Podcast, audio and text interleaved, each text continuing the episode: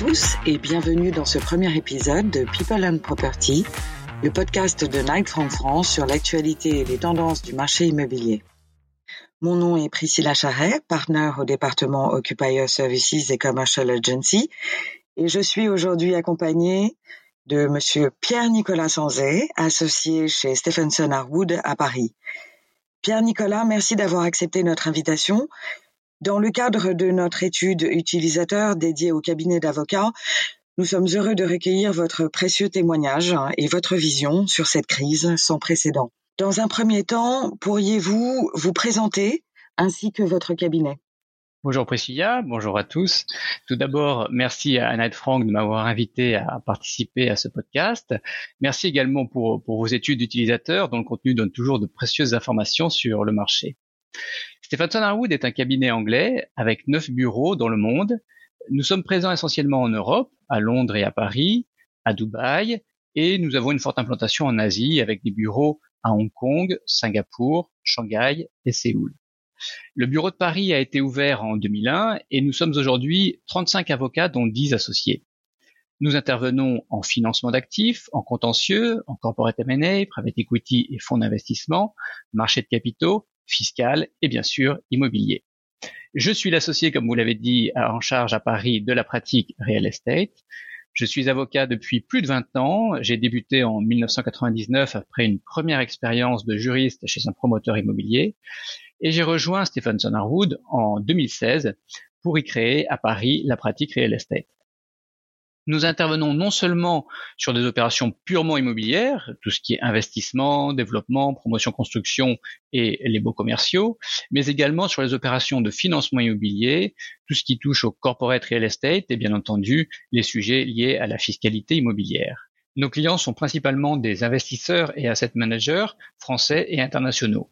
Avec mon équipe, nous les accompagnons sur leurs opérations portant sur les bureaux, le commerce, la logistique et sur les actifs du secteur de la santé, du résidentiel et de l'hôtellerie. Merci beaucoup pour euh, cette présentation très complète, Pierre-Nicolas. Euh, nous traversons aujourd'hui euh, une crise inédite, on peut le dire. Euh, quel est son impact sur l'activité du bureau euh, parisien de Stephenson Harwood? Comment celle-ci a-t-elle euh, évolué depuis le déclenchement de l'épidémie sur l'évolution de, de, vos missions, le comportement et les demandes de vos clients? Et enfin, quels changements anticipez-vous pour les mois à venir? Quel est l'impact de la crise sur notre activité et comment notre activité a évolué? Je dirais que l'impact a été hétérogène.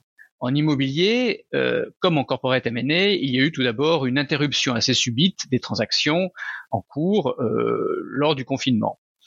Après la digestion du, choc du confinement, euh, on a noté une reprise progressive mais sélective des négociations.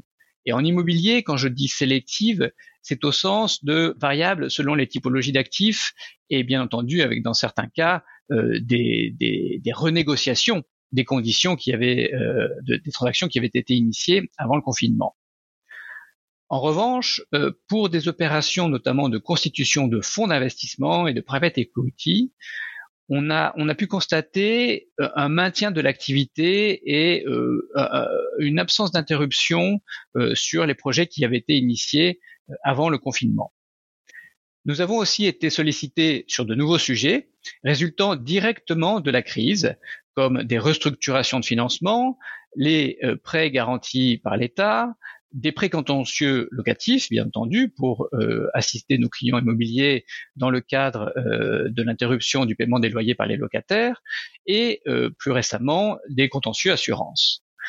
Nous avons aussi euh, commencé à travailler pour de nouveaux clients sur ces sujets spécifiques ou à la suite de, la veille juridique que nous avons mise en place euh, pendant le confinement via des alertes email. En immobilier, les transactions euh, sur les commerces et l'hôtellerie ont été les plus affectées. Mais le marché des autres classes d'actifs repart et l'immobilier reste perçu comme un actif durable et pérenne et euh, comme la règle d'or de l'immobilier, euh, cela reste d'actualité. Une bonne localisation reste un bon investissement. Globalement, on constate un retour progressif aujourd'hui au, business as usual en termes d'activité, mais avec des contraintes opérationnelles. Par exemple, euh, toujours au travers du prisme de l'immobilier, moi j'ai des clients euh, étrangers qui me disent on ne peut pas venir visiter un immeuble à Paris, donc ça va être plus difficile d'une façon très pratique euh, pour les investisseurs étrangers de se positionner sur des acquisitions en France. non seulement euh, pour ces problématiques de déplacement et, et des contraintes euh, inhérentes aux politiques euh, de ses clients pour lesquels certains continuent à travailler à domicile. Les changements que j'anticipe pour les prochains mois en immobilier, c'est ce que j'ai évoqué tout à l'heure, une approche toujours plus sélective des actifs dans les secteurs sensibles, mais aussi dans ces secteurs que sont notamment le commerce et l'hôtellerie, des opportunités à venir sur le marché un renforcement aussi des investissements euh, immobiliers dans les secteurs moins, moins sensibles au cycle et à la conjoncture, comme le sont le résidentiel et le secteur de la santé. Quant au bureau, il va être intéressant de voir ce que sera l'impact de ces nouveaux comportements en termes d'utilisation de l'espace sur les niveaux de loyer et dans les zones comme la défense où une offre massive de nouvelles surfaces va arriver sur le marché.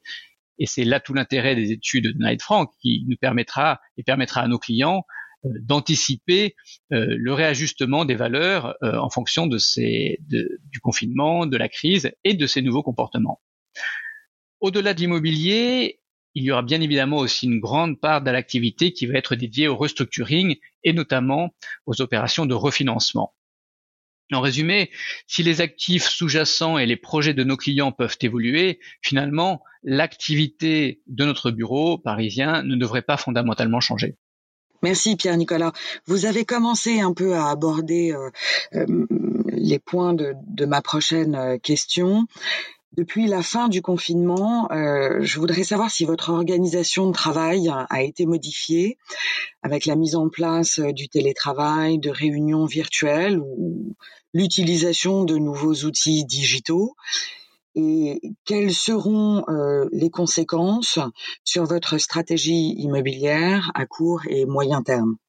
Bien évidemment, cette crise a entraîné un profond changement dans l'organisation du travail du cabinet. Le télétravail, et, ça je suppose que cela concerne la plupart des entreprises, était un sujet en cours de discussion avant la crise. Et le confinement a accéléré la mise en place du télétravail pour tous les membres du cabinet, salariés et avocats. D'ailleurs, les grèves de décembre avaient déjà été un test grandeur nature de notre système pour le télétravail et nos équipes IT ont été très réactives et ont permis à chacun de télétravailler sans problème. Donc, bien évidemment, la première euh, euh, conséquence de, ce confinement, c'est cette mise en place, cette mise en place du télétravail. Euh, cette crise a été également un bon test pour la mise en place de la signature électronique des contrats. Là encore, c'est quelque chose qu'on avait envisagé dès avant le confinement, mais qui, du fait de l'impossibilité de se réunir pendant le confinement, a fait que euh, ce logiciel, qui est aujourd'hui euh, partagé par beaucoup de cabinets et, d'entreprises, euh, s'est révélé être relativement efficace. Nos comportements ont aussi évolué par rapport au papier. le fait de devoir travailler à domicile sans pouvoir faire imprimer autant que nous le faisions auparavant les, contrats, les documents, a accéléré la tendance qui, là encore, était déjà initié avant le confinement, du paperless. La génération dont je fais partie, euh, qui restait relativement attachée au papier pour la revue des documents juridiques complexes, a évolué. Et je pense euh, que nous avons appris à moins imprimer et à travailler sur des documents sur écran. L'impact pour nous, cabinets d'avocats en tout cas, euh, est aussi important en matière de business développement. Euh, parce qu'à défaut de pouvoir organiser aujourd'hui des conférences ou des réunions présentielles, voire même des déjeuners, euh, il faut faire preuve d'imagination et mieux utiliser les nouveaux modes de communication comme les réseaux sociaux, les mini-vidéos et comme ce que nous faisons aujourd'hui, le podcast. À titre anecdotique, nous avions également des discussions sans fin au cabinet sur le dress code. Le confinement et les visioconférences faites depuis nos domiciles on l'a aussi accéléré le processus de réflexion. Et rapidement, après le déconfinement, le cabinet a mis en place au niveau mondial une dress for the day policy. En d'autres termes, euh, chacun s'habille comme il veut en fonction de ses obligations de la journée. Donc finalement, euh, ce confinement a été un accélérateur de tendance, et cela d'ailleurs exactement comme il l'a été pour le marché immobilier. où notamment le commerce et le bureau euh, avaient commencé à s'adapter avant la crise aux impacts du commerce en ligne et du coworking. Donc, dans tous les domaines, que ce soit d'une façon générale dans le marché immobilier ou dans la vie du cabinet, il va falloir faire preuve à l'avenir d'agilité et de flexibilité. S'agissant de notre stratégie immobilière, nous sommes arrivés dans de nouveaux locaux euh, rue Cambon euh, en janvier 2018 et dès l'origine, nous avions conçu nos espaces de travail et de réunion de façon relativement flexible, avec des cloisons amovibles, des espaces interchangeables, ouverts, fermés. Les nouveaux modes de travail et nos projets de développement dans certaines pratiques font que l'un dans l'autre, nous avons visé juste en termes de surface, et à ce jour, nous n'envisageons donc pas de déménager, la surface actuelle nous permettant de nous adapter sans problème à l'évolution du cabinet et aux nouveaux modes de travail. En outre, et c'est aussi ce qui avait motivé notre choix à l'époque, il était très important de rester sur une localisation centrale et facilement accessible. Merci euh, Pierre-Nicolas pour toutes ces précisions. C'est euh, passionnant de voir euh, vos points de réflexion et, vos avancées.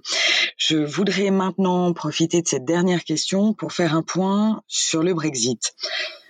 Un no deal semble se dessiner à quelques mois euh, de la fin de la période de transition, donc en décembre.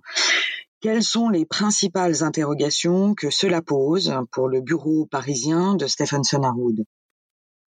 Alors, s'agissant du Brexit, finalement, la, la réponse n'est pas si compliquée, en tout cas pour le bureau parisien de Stephenson Harwood.